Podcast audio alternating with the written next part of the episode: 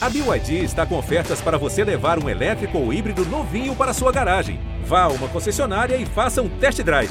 BYD, construa seus sonhos.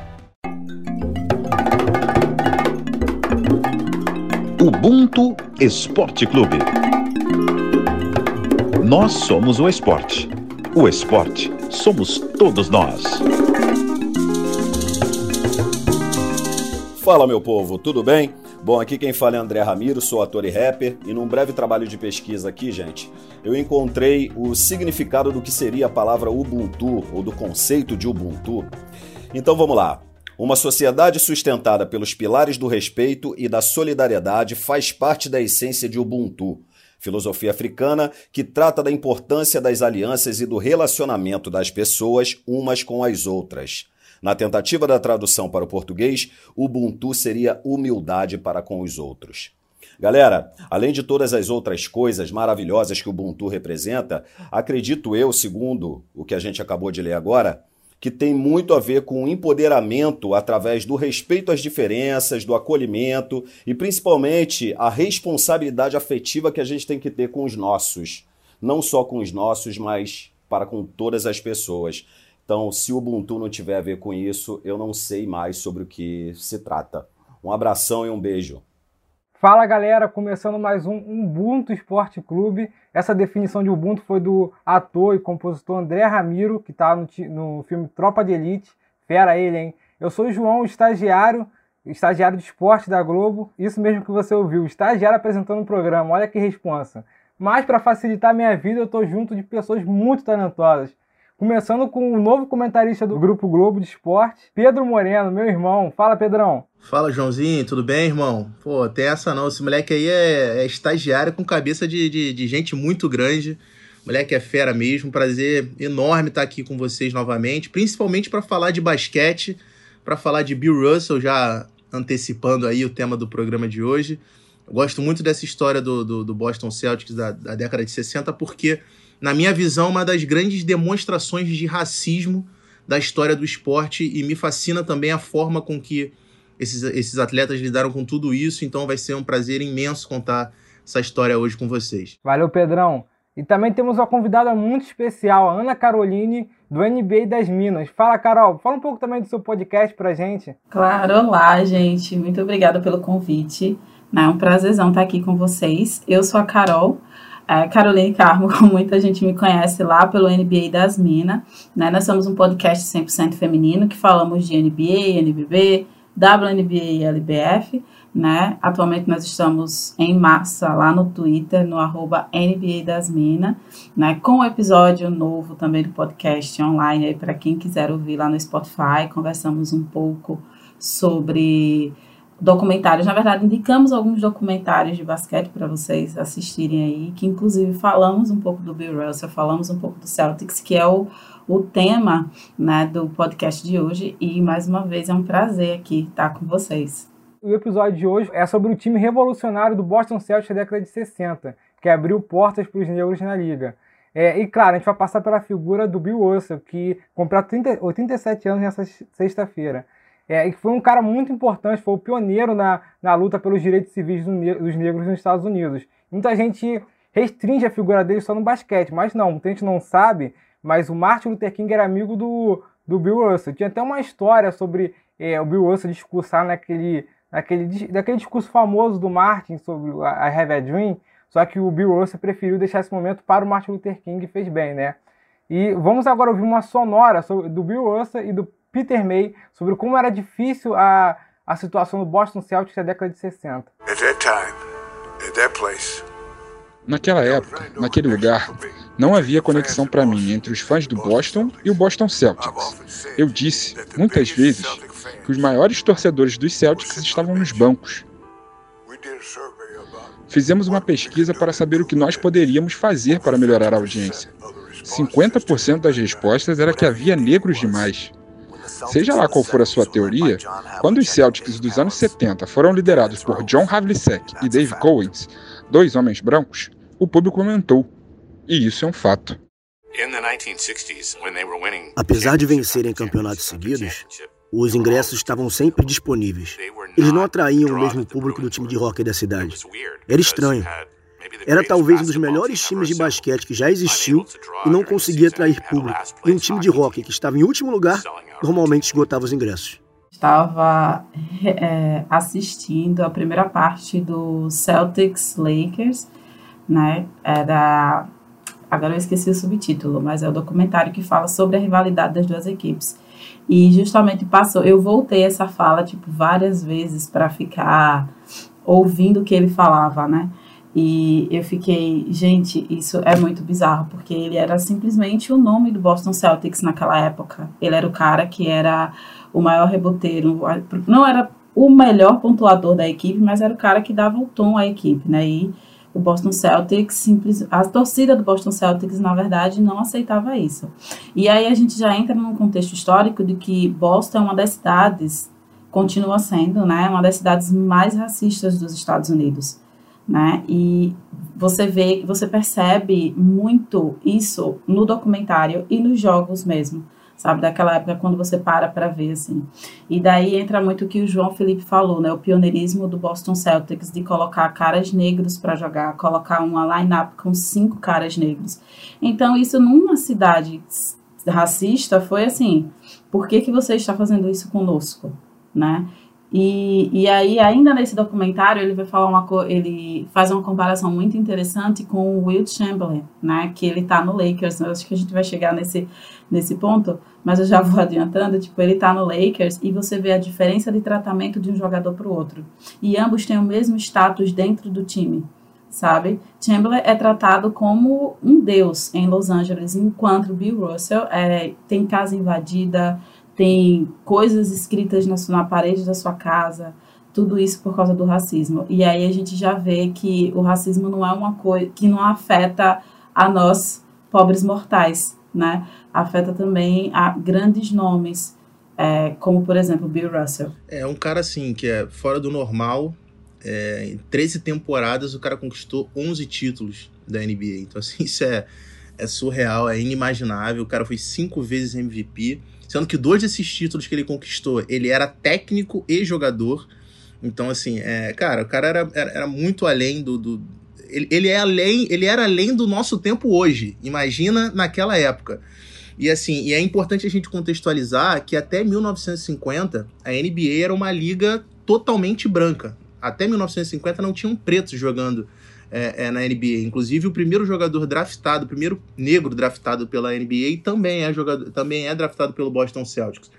O Bill Russell, é, ele tinha sido bicampeão na universidade, em condições normais, seria a primeira escolha do draft de qualquer equipe, e ele não é a primeira escolha do draft porque é, é, até então a figura do jogador negro na NBA ela era muito ligada à subserviência, não era era o cara que pegava a bola, passava para o lado, não era o jogador que que, que, decidia, não era o, o, jogador ligado à liderança. E o Bill Russell, ele é o primeiro jogador negro de destaque na NBA. Ele é o primeiro cara que ganha esse status de líder, de, de principal jogador da equipe. Deixa a gente indignado, assim, a forma com que ele não era bem recebido na cidade. Tanto é que quando ele tem a camisa dele aposentada pelo Boston, e isso já na reta final já, é, ele pede para que a cerimônia seja feita num ginásio vazio a cerimônia de que hoje a gente vê vários jogadores, é, é, Shaquille O'Neal, o, o, Kobe Bryant, enfim, vários grandes jogadores quando têm as suas camisas é, é, é, aposentadas, é uma festa fantástica, maravilhosa, é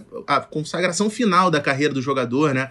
E ali o Bill Russell, naquele momento, pediu para que a cerimônia fosse feita com, com o ginásio vazio, porque na cabeça dele, ele não tinha preço pela. Ele tinha preço pela franquia, pelo Boston Celtics, mas ele não tinha apreço pela cidade, pela, pela torcida. Eu só queria retomar uma coisa que você falou, né? Que é, os jogadores eles eram aqueles que serviam. E isso já vem uma ideia, uma ideia de servidão, né? Tipo, se você parar para pensar da, da época da escravidão, que os negros serviam as pessoas brancas. E isso refletiu até mesmo dentro da quadra.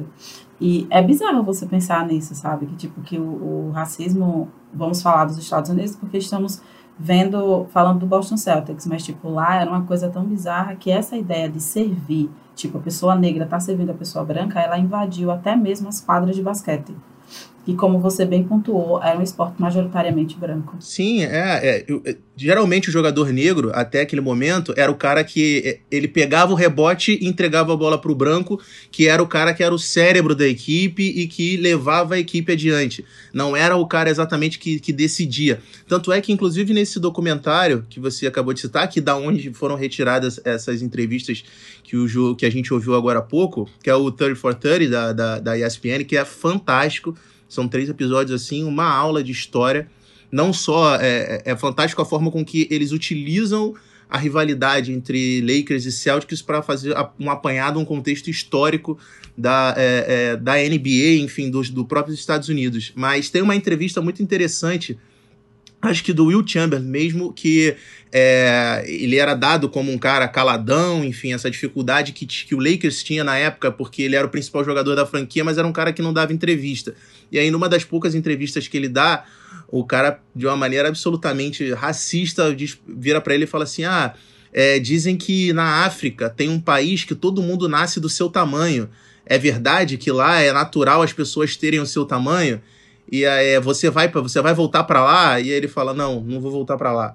Então assim, porque o Will Chamberlain junto, assim, mais ou menos ao mesmo tempo do Bill Russell, é o cara que ganha esse status na liga. Então as pessoas não estavam acostumadas em ver um negro como um protagonista do basquete. E a gente mais à frente vai vai vai vai falar, mas que justamente esse protagonista, protagonismo do negro na NBA depois fez a NBA ter uma crise, uma queda vertiginosa de público. E nós também ouvimos o nosso comentarista de basquete, Pedro Maia. Ele que está direto na TV comentando os jogos. Faz essa ponte aérea com a gente aí, Pedrão. Fala galera do Ubuntu, meu nome é Pedro Maia e eu tô aqui hoje para falar sobre a lenda Bill Russell e sua brilhante passagem pelo Boston Celtics. O Russell foi, sem dúvida alguma, um dos maiores expoentes da história do basquete, não só por ter tido uma carreira irretocável no basquete universitário, onde foi campeão duas vezes, é, foi campeão também 11 vezes da NBA, cinco vezes MVP, um dos maiores reboteiros que o jogo já viu, que o jogo já teve. Não só por esses fatores, por esses feitos, né? ele foi um dos maiores expoentes da história do basquete por ter sido um grande líder, fundamentalmente um grande vencedor, sem dúvida alguma, um dos atletas mais respeitados da história do esporte. Infelizmente, a narrativa em torno da ida do Bill Russell para o Boston Celtics passa pela situação do racismo. Isso porque o, o, o, a cidade de St. Louis, que tinha uma franquia chamada Hawks, era uma cidade muito racista. E o St. Louis Hawks acabou draftando o Bill Russell na segunda posição geral do draft, mas a diretoria, imediatamente após essa seleção, ficou desconfortável com relação à repercussão que teria junto à torcida, o time selecionar um jogador negro. E aí esse time acabou negociando, acabou trocando o Bill Russell para o Boston Celtics. E em quadra, o Bill Russell era um jogador que tinha uma envergadura impressionante, muito atlético, muito móvel e não era dominante ofensivamente, mas foi um pioneiro como pivô que protege o aro ali, dando tocos, um, um jogador que é, atuava de uma maneira mais vertical, digamos assim, e ao lado do Bob Cousy, também foi pioneiro nas situações de pontuar em contra-ataques. Né? Foi uma dupla que jogou essa semente lá atrás, nessa situação de pegar rebote, sair para o contra-ataque rápido. O Bill Russell era um jogador que conseguia bater bola é, apesar de ser muito alto. Então, ele foi pioneiro, sim, em alguns aspectos. E o curioso também na carreira do Bill Russell é que ele não tinha talento só para o basquete. Na passagem do Bill Russell pela, pela Universidade de São Francisco, ele considerou a possibilidade de disputar os Jogos Olímpicos de 56 no salto em altura. Então era realmente um multitalentos respeitado é, muito por suas por fazer um pouco de tudo, né? O cara era realmente um atleta padrão, era um grandíssimo atleta. E é e depois da sua passagem pela quadra na NBA, ele foi duas vezes campeão como técnico, inclusive, meus amigos do Ubuntu, foi o primeiro técnico negro é, das quatro grandes ligas esportivas dos Estados Unidos: basquete, hóquei no gelo, futebol americano, beisebol. Nenhuma dessas ligas teve é, um técnico negro pioneiro que não fosse Bill Russell. Ele foi realmente abriu o caminho para técnicos negros nas quatro grandes ligas. É, foi primeiro realmente. E, e, claro, muito pelo fato também de o racismo ter sido um, um mal presente na vida do, do Bill Russell, ele foi um, um, jogador que praticou ali o ativismo, né? Contra a injustiça racial, sempre muito vocal, apoiou o Muhammad Ali quando o gênio do boxe se recusou a lutar no Vietnã, esteve presente no discurso I Have a Dream do Martin Luther King. Então, o Bill Russell realmente é uma lenda dentro do Boston Celtics não só pela quantidade de títulos que ganhou, não só pelo impacto que causava dentro de quadra, pelo, por ter sido pioneiro em vários aspectos, em diversos âmbitos do, do jogo, mas foi um grandíssimo ser humano, o Bill Russell. E é por isso que eu gosto sempre muito de frisar que é um dos atletas mais respeitados da história do esporte por todo esse pacote. Né? Só para para fechar aqui a minha participação, eu, eu conto uma história vinda de um escritor americano chamado Dave Zirin. E ele conta e o Dave Zirin, um escritor que passou parte da infância e da adolescência no, no, no Chile, ele conta que tem uma, uma pequena cidade, na, é, uma pequena ilha na, na, na costa chilena, onde ele morou, em que Bill Russell virou gíria para dizer que algo é verdade é, seria algo como tô falando sério. Então as pessoas falam, pô, é Bill Russell. Então, nessa pequena cidade, nessa pequena ilha do, do Chile, é, o Bill Russell virou uma espécie de gíria para dizer, olha, é, é, verdade, é verdade esse bilhete, o tal do meme, né? Então o Bill Russell virou e seria realmente um rolê muito aleatório se não fosse o fato do Bill Russell ter jogado uma partida amistosa no Chile na década de 50. Então, é um ídolo também que deixa sua sua sua marca muito para além dos Estados Unidos, mas por toda a América Latina. Então, amigos, eu encerro com essa história curiosa do Bill Russell aqui a minha participação no podcast Ubuntu Esporte Clube. Um grande abraço e até a próxima. O Boston Globe, que é um jornal de Boston, fez uma pesquisa é, entrevistando pessoas negras e Boston foi eleita a cidade mais racista dos Estados Unidos. É, e a gente também tem que valorizar os jogadores do Boston, né? Bill Russell, Sam Jones, entre outros, que não abaixaram a cabeça, mesmo por essa perseguição. Como a Carol falou, invadiram a casa do Bill Russell. Tem uma entrevista que o Bill Russell fala que ele chegava às vezes do trabalho, cansado, é, e a esposa dele também não tinham tempo para cozinhar. E eles ficavam andando por Boston e não achavam um restaurante que, que quisessem servir eles. Imagina você ficar andando de carro pela cidade toda, as crianças chorando de fome e você não ter onde comer, porque ninguém queria te servir. Foi até por isso que ele criou um, um restaurante no centro de Boston que só era para pessoas negras. E isso foi criou uma grande rejeição na época. E eu quero também é, levar aqui outro ponto, porque a gente tem que destacar a postura da franquia do, do Boston Celtics, que, é, que em nenhum momento compactuou com a torcida, pelo contrário. Foi a primeira a draftar um jogador negro, como o Pedro tinha falado antes, o nome dele é Charles Cooper, foi em 1950 e é uma história bem bacana porque o, o Bill Russell só aceitou entrar no Hall da Fama depois que o Charles Cooper tivesse sido nomeado. É a melhor definição de Ubuntu que a gente pode ter, né? Ele, ele acreditava que ele só teria chegado lá se, for, se não fosse. Não teria chegado lá se não fosse o Charles Cooper.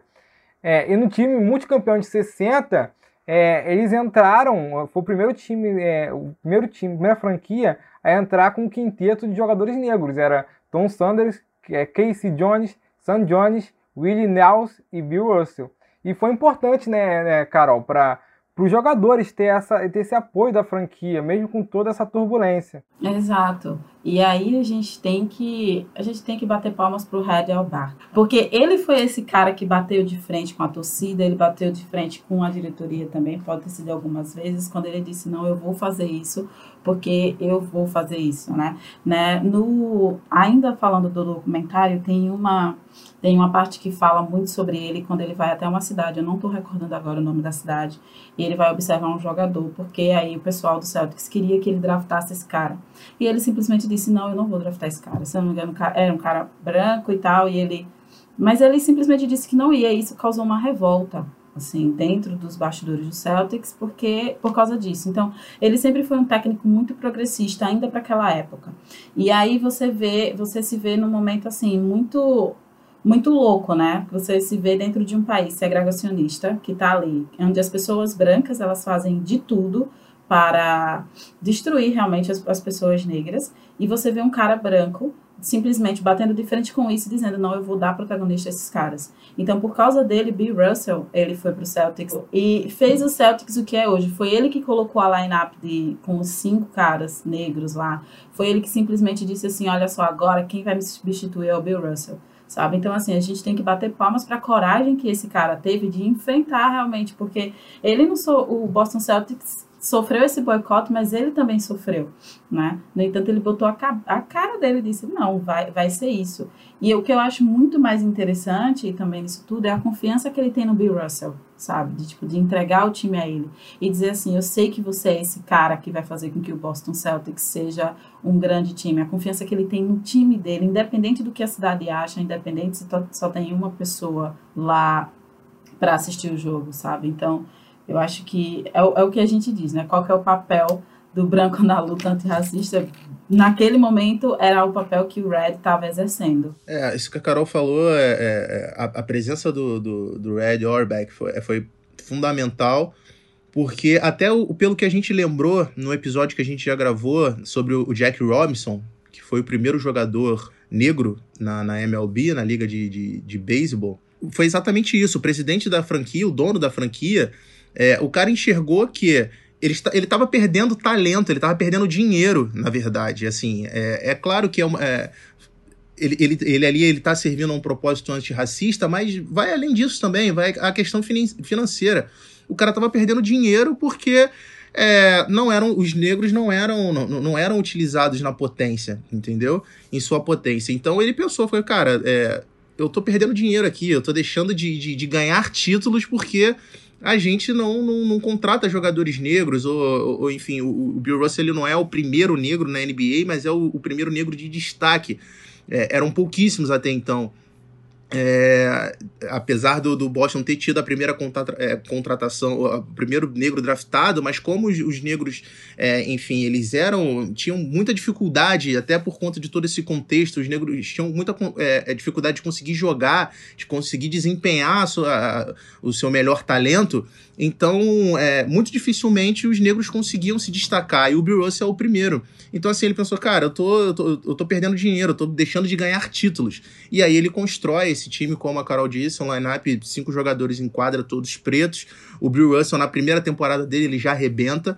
E depois, e o que é mais bizarro a gente pensar que depois, quando ele entrega o time pro, pro, pro, pro Bill Russell ser o head coach do time, além de jogador, ele também sofre a represália da imprensa e da torcida do Boston, porque imaginavam que o Bill Russell, já tendo enfileirado vários títulos, é, não teria condições de ser técnico, porque é algo que a gente já revisitou aqui em, outro, em outros episódios, que é aquela ideia da gente pensar que o negro não tem uma postura de liderança, que o negro não pode ser o líder.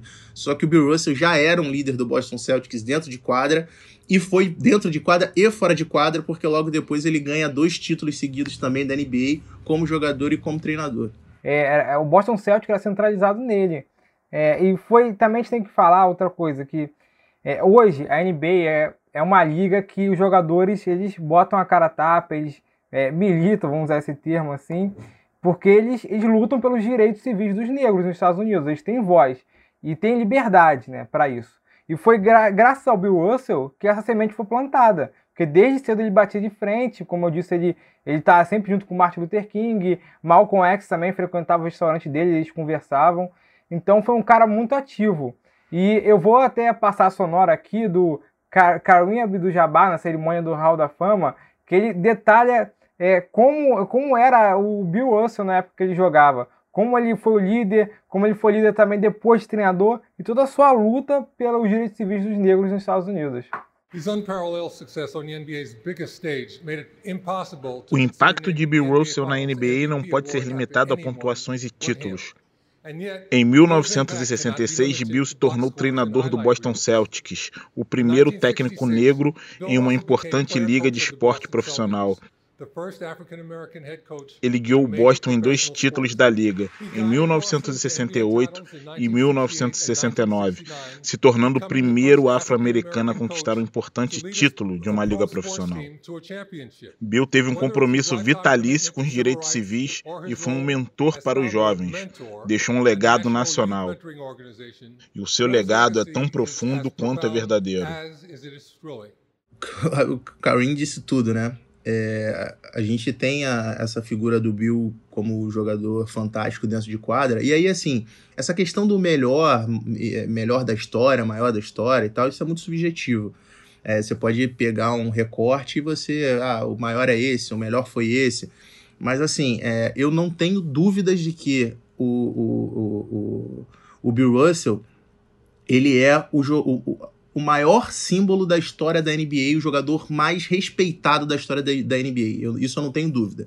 É, o melhor você pode falar que é o Michael Jordan, que é esse, que é aquele, que é. Mas o jogador mais respeitado, aquele que, que, é, que mais lutou pela NBA, pela franquia, eu não tenho dúvidas de que é, de que é o Bill Russell. É, é, a gente tem vários, vários episódios em que o, o Bill Russell ele se posiciona de uma maneira ativista. Por exemplo, na morte do, do, do Medgar Evers, que era um ativista negro, que foi assassinado por, por, por supremacistas brancos lá em 1963. É, ele era jogador e ele sai e vai até o Mississippi, que é onde o, o, o Medgar foi, foi executado. E, e, ele, como jogador, ele vai lá e se posiciona, enfim, presta todas as homenagens. Ele estava presente em Cleveland na reunião é, de vários jogadores, ele estava, é, vários atletas negros, ele estava lá ao lado do Muhammad Ali, ao lado do próprio Karim Abdul-Jabbar, enfim, reivindicando direitos, reivindicando igualdades. Então, assim, é, o cara, além de jogar, o cara é, é, é ele, ele, proporcionou tudo isso, exatamente isso que o João falou. Ele proporcionou, é, pavimentou um caminho para que hoje os jogadores pudessem fazer isso, se não com, com tanta tranquilidade, mas com muito mais tranquilidade do que eles faziam, na, do que eles faziam naquela época. Sem dúvida, assim, é, eram momentos muito mais difíceis. Eu não sei realmente se foi a história do Bill Russell ou se foi uma outra história que falando sobre essa questão de ativismo, que eu acho que foi um jogo que ia ter em uma cidade nos Estados Unidos, que eles separaram, ainda na época da segregação, eles separaram os jogadores brancos e os jogadores negros no hotel. Ele simplesmente perguntou por que, que ele não ficaria no hotel com os jogadores do Celtics. E todo mundo dizendo, ah, porque você é negro, né? E aí o hotel tem essa, essa política de, da segregação e etc e tal. E lembrando que, de mais uma vez, é, contextualizando naquela época, acho que estava ainda sobre as leis segregacionistas dos Estados Unidos, né? Então, tipo, a pessoa negra ela não poderia estar em espaços brancos e vice-versa.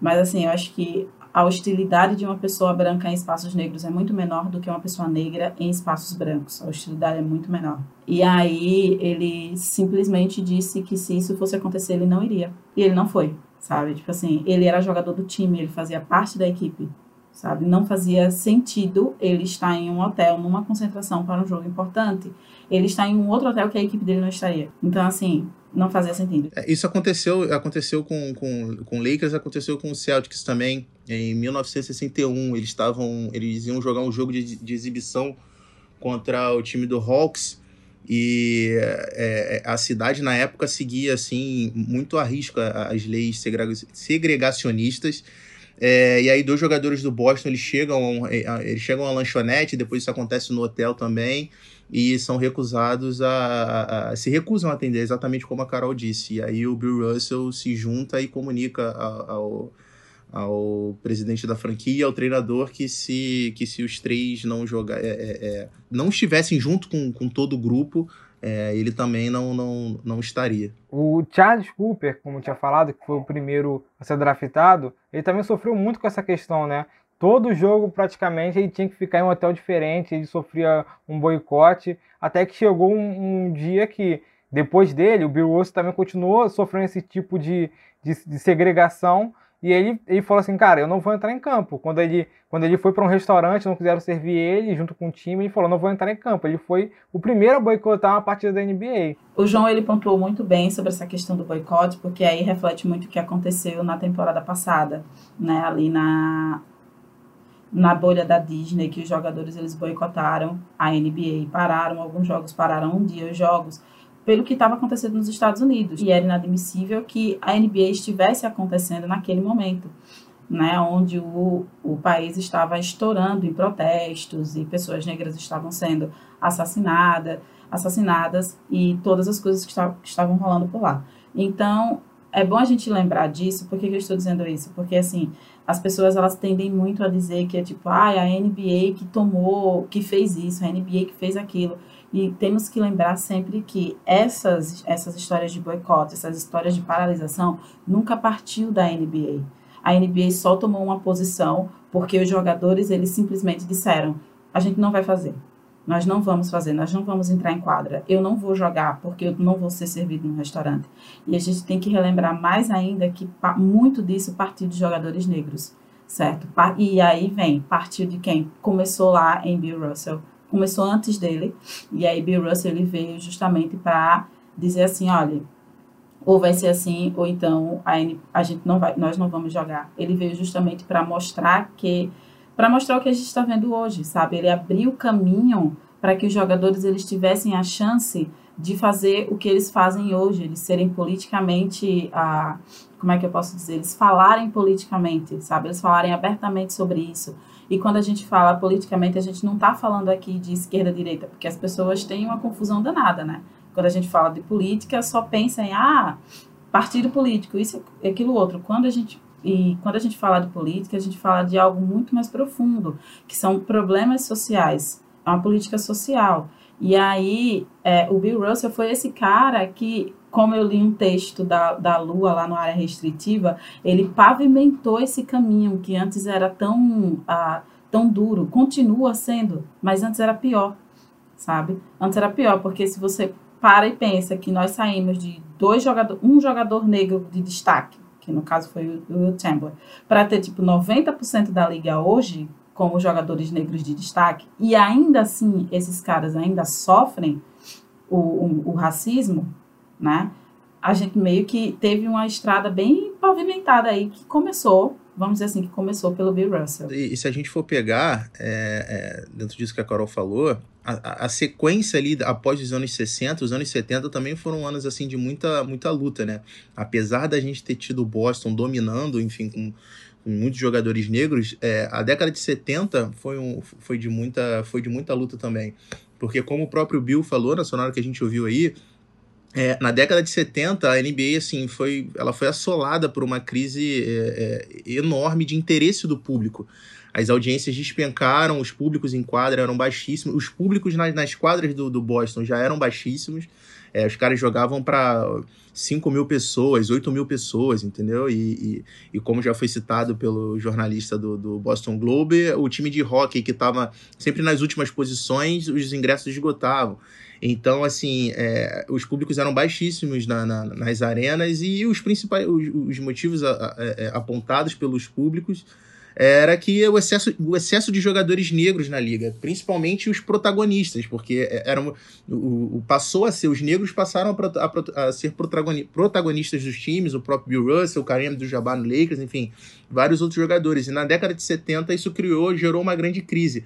Até porque, muito por conta da imprensa norte-americana, logo em seguida a crise aumentou, porque a NBA passou a ser associada a Liga dos Atletas Negros que usavam drogas. Então, assim, inúmeras matérias na imprensa americana fortaleciam o estereótipo do negro usuário de cocaína que estava definhando o que era a liga, o que era a NBA. E a partir do sucesso do Boston, a partir do sucesso do Lakers, como várias outras equipes começaram a contratar também é, é, é, jogadores negros, é, isso acabou se, se, dissipando pela liga inteira. Então, é, a NBA enfrentou uma gravíssima crise na década de 70.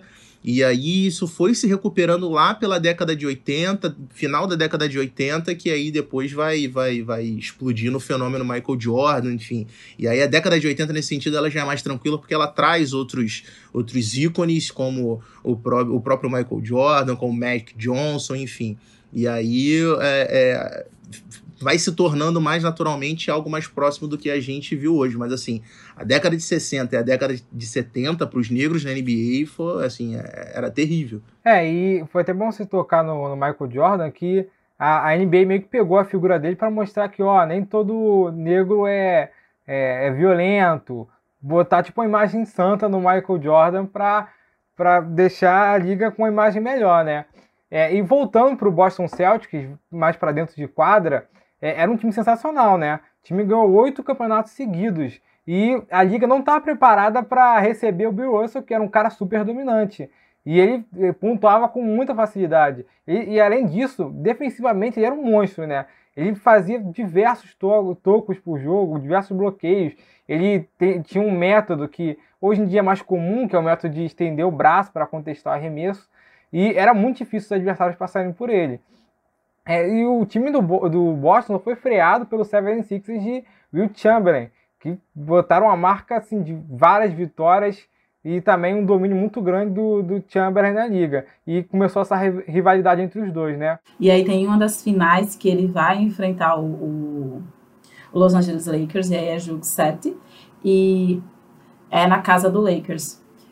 E aí o, o pessoal do, do Lakers, o staff, o dono do Lakers na época, na verdade foi o dono do Lakers, ele fez uma, uma firulazinha lá, né? Colocou um monte de bola no, no teto e aí ele dizia assim, não, essas bolas elas vão cair porque a gente vai ser campeão aqui, né? Nós vamos ser campeão, nós vamos ser campeões em casa e tal. E aí o, o, o pessoal comenta, da imprensa comenta isso com o Bill Russell, e aí ele olha assim, dá uma risadinha e faz, vamos ver se isso vai acontecer. E aí o jogo é pegado até o final, inclusive tem prorrogação. E o, o Celtics ganha o jogo. Né, o Boston Celtics ele ganha esse jogo e as bolas, sim, acho que as bolas ainda estão lá, acabaram estourando lá mesmo né? Porque eles não derrubaram a bola. Eu achei essa história muito engraçada, porque você vê a confiança que o Russell ele entra em quadra, né? Ele é um cara que, como você bem falou, ele é dominante. E um, um fato interessante, ele não é um grande, ele não era um grande pontuador. Né? Ele não era um grande pontuador. Ele começou com médias de tipo 14, 15 pontos, mas ele não era um cara que pontuava muito. Mas na defesa, ele era monstruoso. Ninguém passava por ele acho que só o Will Chamberlain conseguiu essa, essa proeza aí, mas ninguém passava por ele, né? E aí o cara, eu lembro que o primeiro toco que ele deu, que deram como falta, foi um toco totalmente limpo, sabe? E ele é, dava esses tocos assim maravilhosamente bem, não apenas isso, mas tipo como ele trabalhava dentro do garrafão, sabe? Ele era completamente dominante, era um cara que tipo na defesa ele parava quem quer que fosse estivesse na frente dele, sabe? Eu acho que é um, é um tipo de defesa que a gente não vê muito hoje, né? Tipo, porque hoje os jogadores, a, as equipes, na verdade, trabalham mais com defesa em zona, né? Ali a troca de a troca de marcação o tempo todo e ele é esse cara que você um pivô, sabe, aquele pivô raiz, que quando você vê jogando, seus olhos chegam a enchem de lágrimas, assim, de emoção, você diz, meu Deus, eu não vejo mais isso na liga atualmente. Onde estão esses caras? O Bill Russell era esse cara. Tipo, ele acho que é isso, sabe? Acho que essa é a definição que eu tenho para ele, ele dentro de quadra, porque ele era simplesmente monstruoso. O basquete em si, né, principalmente na NBA, ele mudou demais, né? Assim, nos últimos anos já, já mudou demais, imagina daquela época para hoje.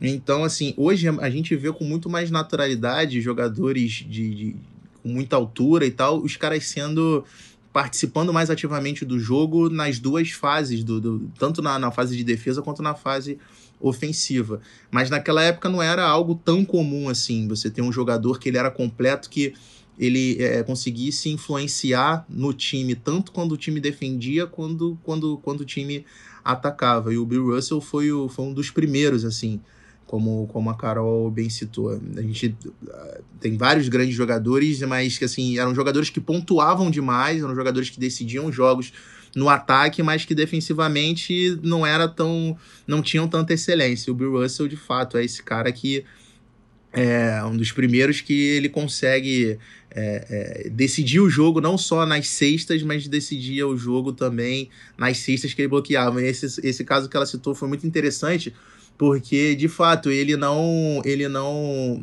as pessoas não estavam acostumadas a ver na NBA essa técnica de toco que ele tinha de subir com o braço esticado de frente. Então assim as primeiras vezes que ele fez eram marcadas como falta mas não é que, que, que o movimento era faltoso era porque causava um estranhamento a forma com que o bloqueio era feito. É ele tem que ser muito dominante mesmo porque na época tipo assim as pessoas podem achar a NBA era várzea ainda não tinha nenhum jogador bom Pô, cara, na época tinha Oscar Robertson Jay West, Elgin Bale e Will Chamberlain. Né? E, assim, foram se tu olhar a década, pega um quadro da década, tu pensa assim, cara, aconteceu alguma coisa, algum bug no meu computador, porque só aparece Boston Celtics. E um ano só que o Will Chamberlain, é, ele, ele consegue fazer um feito incrível e ganhar a liga com o 76ers.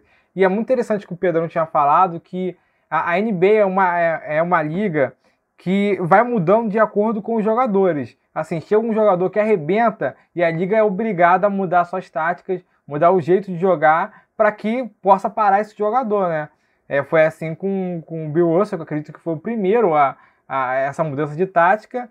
Foi assim mais recentemente com o Curry, que as pessoas, os jogadores começaram a arremessar mais depois dessa, dessa época do Golden State Warriors. E até assim, é, até pensando na, não só na evolução do jogo, mas a evolução até da própria medicina, hoje gente, é muito mais fácil a gente ver jogadores mais velhos, como o próprio LeBron James, você é, encontrar atletas mais velhos e até em outros esportes, é, você pegar jogadores mais velhos que conseguem ter uma longevidade no esporte maior, que não era o caso daquela época. E o basquete é um esporte que ele é muito agressivo fisicamente, até porque os caras são muito altos, são muito pesados, então assim, a força em cima das articulações, em cima de joelho, vários jogadores com muito problema de ombro, enfim, é, é Hoje, isso, pela evolução da medicina, você consegue ter tratamento melhor para lesão, você consegue prevenir lesões, enfim, é, coisas que te ajudam a ter uma carreira, uma carreira mais longa. E aí a gente vê vários jogadores hoje muito mais velhos conseguindo é, é, é, jogar por mais tempo, que não era o caso daquela época. Então, assim, eu acho que isso também transforma o Bill Russell, é, o cara ter conseguido manter é, é, o jogo dele durante 13 temporadas de uma maneira tão dominante, é, eu acho que só aumenta ainda mais a nossa exaltação em torno dele. Você falou essa questão da medicina, e aí você vê também, por exemplo, é notório você ver os corpos, a diferença dos corpos. Né? Você falou, tipo, ah, o LeBron James, é, LeBron James ele tem o quê? 36 anos, né? Ele fez 36 anos no próximo mês e o cara tá jogando em alto nível. E aí você vê o físico do cara, né? Tipo, LeBron James é um, um guarda-roupa, né? Tipo, ele é forte, ele é alto e ele é forte. E aí quando você volta lá para a década de 60, década de 60, 70 e 80, mais ou menos, que é a década que a gente está trabalhando, as décadas que estamos falando um pouco mais, você vê jogadores que são muito altos e muito magros, sabe? O Bill Russell é essa pessoa e até hoje ele é muito magro. E aí você fica pensando, né, cara, e, e é, se acontecer alguma coisa com esse cara aqui, ele vai quebrar todo. Porque se você vê, um exemplo, se você pega um vídeo e vê, tipo, o Bill Russell dando toco, toda a envergadura dele subindo, sabe? E a forma como ele desce é uma forma que hoje em dia eu diria, cara, se esse cara cai, ele vai quebrar alguma coisa. Ele vai, porque a forma como ele fazia era inexplicável sabe? E mesmo assim, foi um cara que, não que ele tenha passado lesões, mas se eu não me engano, ele teve pouquíssimas lesões na carreira, sabe? Pouquíssimas lesões na carreira. A, também ajuda o fato da questão, como você falou, esses avanços médicos, tratamento de lesões, etc e tal, mas eu acho que o físico também ajuda bastante, porque todos os jogadores, eles eram basicamente a mesma coisa. Eu acho que eles não eram pessoas muito fortes. É, quando me refiro a pessoas muito fortes, eu digo no físico mesmo, não era tipo, como você vê o LeBron James, como você vê quem mais? O Embiid, que o Embiid ele é alto, mas ele também é um cara bem forte, assim. E o, o Antetokounmpo, por exemplo, que é um exemplo bem, bem do que a gente pode falar sobre isso. Tipo, na primeira temporada dele era bem, como de diz aqui no Nordeste, era bem mirradinho, um gasguito, sabe? Como a gente costuma dizer aqui no Nordeste. Mas, e aí, na segunda temporada, o cara deu um salto, assim, que todo mundo ficou, minha gente, que que isso, né? E naquela época não tinha. E mesmo assim, eram jogos com nível sensacional, assim. E um fato que eu me atentei, que não tem nada a ver com o assunto, mas eu gostaria de comentar sobre isso, os caras não sabiam bater bola com a esquerda. Eu não sei se vocês perceberam isso nos jogos, mas eles não conseguiam bater bola com a esquerda. Hoje em dia, não. Hoje em dia, se vacilar, os caras estão batendo bola até com o joelho, saca? E é um, um negócio assim, é, é, é muito legal você ver esses documentários mais antigos justamente para entender essa, essa narrativa da NBA, para entender, não apenas da NBA, mas do basquete de modo geral, né? Entender como é que funcionou é, essa todas essas narrativas e todo esse desenvolvimento da NBA do que era o, do que era logo quando começou e do que é hoje. Bill Russell se, apos se aposentou, ele tem a, a última temporada dele no, no, Boston é exatamente com a idade que o LeBron tá hoje, aos 36 anos. Então assim, pra gente a gente ver, o cara conseguiu levar naquela época, o cara conseguiu levar a carreira dele a 36 anos para o jogador de basquete naquela época era algo assim. É, é, hoje, é, hoje é, entre aspas, normal. Um atleta a gente vê vários. Chegando até os 40 anos. O Tom Brady foi campeão do Super Bowl com 42, 43 anos. Então, mas naquela época, um jogador de basquete, um esporte tão agressivo, é, e a própria NBA já ela não era tão protetora do talento assim como é hoje, então assim as faltas eram muito mais grosseiras, é, faltas que hoje são marcadas na época não eram marcadas, então assim o cara ter conseguido levar a carreira dele então alto nível até os, 30, até os 36 anos é, é fantástico. É, foram 13 anos, né? E ele no final ele foi treinador e jogador, isso que é o mais impressionante, né? E se eu não me engano, nessa sonora que a gente colocou do da cerimônia do Hall da Fama, o Karim Abdul-Jabbar falou uma palavra muito interessante, que ele foi o único jogador a ter uma tríplice coroa, que ele conquistou as Olimpíadas e é, o título da NCAA, que é o campeonato da, da universitário, e o título da NBA, sim, em pouco tempo. É um feito é, impressionante. É, ele foi campeão em Melbourne, nos Jogos Olímpicos de Melbourne em 56. E aí depois que ele treina o Boston nas últimas, nas últimas duas temporadas, duas ou três temporadas ali, que ele joga, e aí depois ele ainda treina o, o a equipe de Seattle, que na época eram Supersonics, e é, muito depois, lá para o final da década de 80, ele ainda treina o, o, Sacramento. Muito obrigado pela sua participação, Pedro. Muito obrigado pela sua participação, Carol. Agradeço muito pela participação de vocês. Ai, gente, eu que agradeço. É um prazerzão estar aqui com vocês. Né? Eu fico muito feliz quando eu gravo um podcast majoritariamente negro, sabe, sobre essas questões. Vocês não têm noção de como, para mim, é maravilhoso estar aqui com vocês, representando o MBA das Minas. Né? Então, assim, muito obrigada pelo convite. Né? Muito para falar desse cara, qual eu, eu me tornei fã de tanto que a Drica fala, né? Que a Drica é a, a outra integrante do uma das integrantes do NBA das meninas, ela é torcedora do Boston Celtics, né? Então, assim, para falar do Bill Russell, eu fui direto na fonte. Conversei um pouquinho lá no grupo, pedindo algumas coisas, assim, algumas indicações. E a história dele eu fiquei assim, apaixonada. Eu fiquei, caramba, eu já estava apaixonada, acho que foi. Eu não lembro qual foi o ano exatamente, que foi um ano de premiação.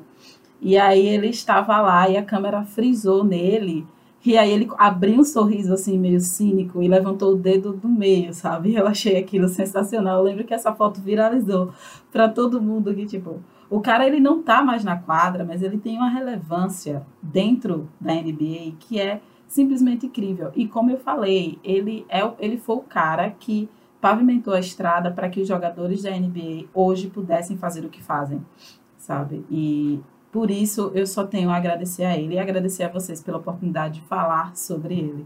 Cara, é.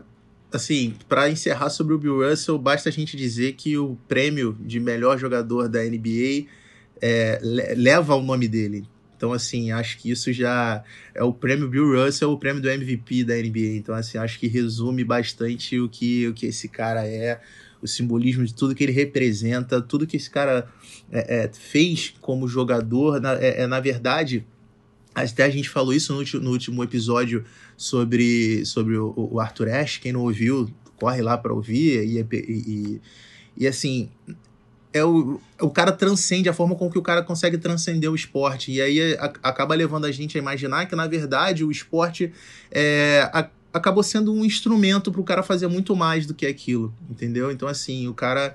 É, é, e pessoas que conseguem fazer isso, acho que são fundamentais e elas têm que ser lembradas, elas têm que ser relembradas. Então, daqui a 5 anos, daqui a 10 anos, daqui a 20 anos, a gente tem que estar sempre falando sobre Bill Russell, a gente relembrando quem foi Bill Russell, porque é importante que as pessoas que não conhecem, que conheçam, as pessoas, as próximas gerações que estão vindo, que elas conheçam esses nomes, até porque a gente sabe que é, existe um, projeto racista que é feito exatamente para que a gente esqueça as histórias de negros como nós, como nós, negros fantásticos como como Bill Russell. Então, pô, para mim, fantástico a gente estar tá hoje aqui podendo falar sobre, sobre esse cara. E só para finalizar, né, as novas gerações elas serão norteadas por quem? Por LeBron James, por Kevin Durant, por Joel Embiid, por esses caras, sabe? Elas, serão reconhecer, elas irão reconhecer esses caras, mas é importante que elas saibam como esses caras chegaram até lá e que teve alguém que fez com que esses caras chegassem até lá, sabe? Porque eu acho que, ok, poderia ter sido uma outra pessoa, mas aí a gente pensa também no, no que tem fora da quadra. Eu gosto muito de falar sobre isso, eu sempre gosto de falar sobre isso quando eu falo de basquete, principalmente porque é uma, uma das coisas que nós do NBA das Minas trabalhando, trabalhamos muito isso, a gente não enxerga só o basquete dentro da quadra, sabe? A gente enxerga muito o que acontece fora, porque, enfim, o basquete é um fenômeno social, ele mudou a sociedade dos Estados Unidos em algum, em algum momento, né? Vide Alan Iverson, o que ele fez e etc e tal. E aí a gente tem que estar tá lembrando sempre para essa garotada que está chegando agora, principalmente essa garotada negra que vai ter esses caras como ídolos maiores, eles precisam entender que esses caras chegaram lá porque teve alguém que, vi, que veio antes deles, sabe? E esse alguém é Bill Russell, por tudo que ele fez, não apenas dentro e fora da quadra, sabe? Então, essa sua fala é muito importante, Pedro, muito importante mesmo, que a gente sempre fale dele, sabe? Se a gente vai iniciar um filho no basquete, a gente vai sentar. Eu não tenho filhos, né? Mas, tipo, meus sobrinhos, eu vou sentar. Se eles disserem assim, ah, quero aprender sobre basquete vou sentar com eles e vou dizer, bora aqui assistir Celtics e Lakers para vocês entenderem algumas coisas sobre esse esporte, alguma coisa sobre a NBA. Você estava falando agora, eu lembrei de um, de um, de um, de um verso. Eu juro que na próxima vez eu vou trazer o autor, que agora eu não lembro exatamente onde é que eu vi, mas que eu acho que resume exatamente isso que você falou, que é só sabe aonde vai quem não esquece de onde veio. Então, assim, uhum. por isso que eu acho que é fantástico a gente sempre estar tá relembrando é, quem trouxe a gente até aqui. Sim, exato. É, e essa é a melhor definição de Ubuntu, né? É lutar pelas próximas gerações e valorizar as gerações que vieram antes da gente. É, e você que está ouvindo, não esquece de seguir a gente nas redes sociais, hein? No Twitter é Ubuntu EC, no Instagram é Ubuntu Esporte Clube, tudo junto. Valeu, galera. Muito obrigado pela audiência. Abraço.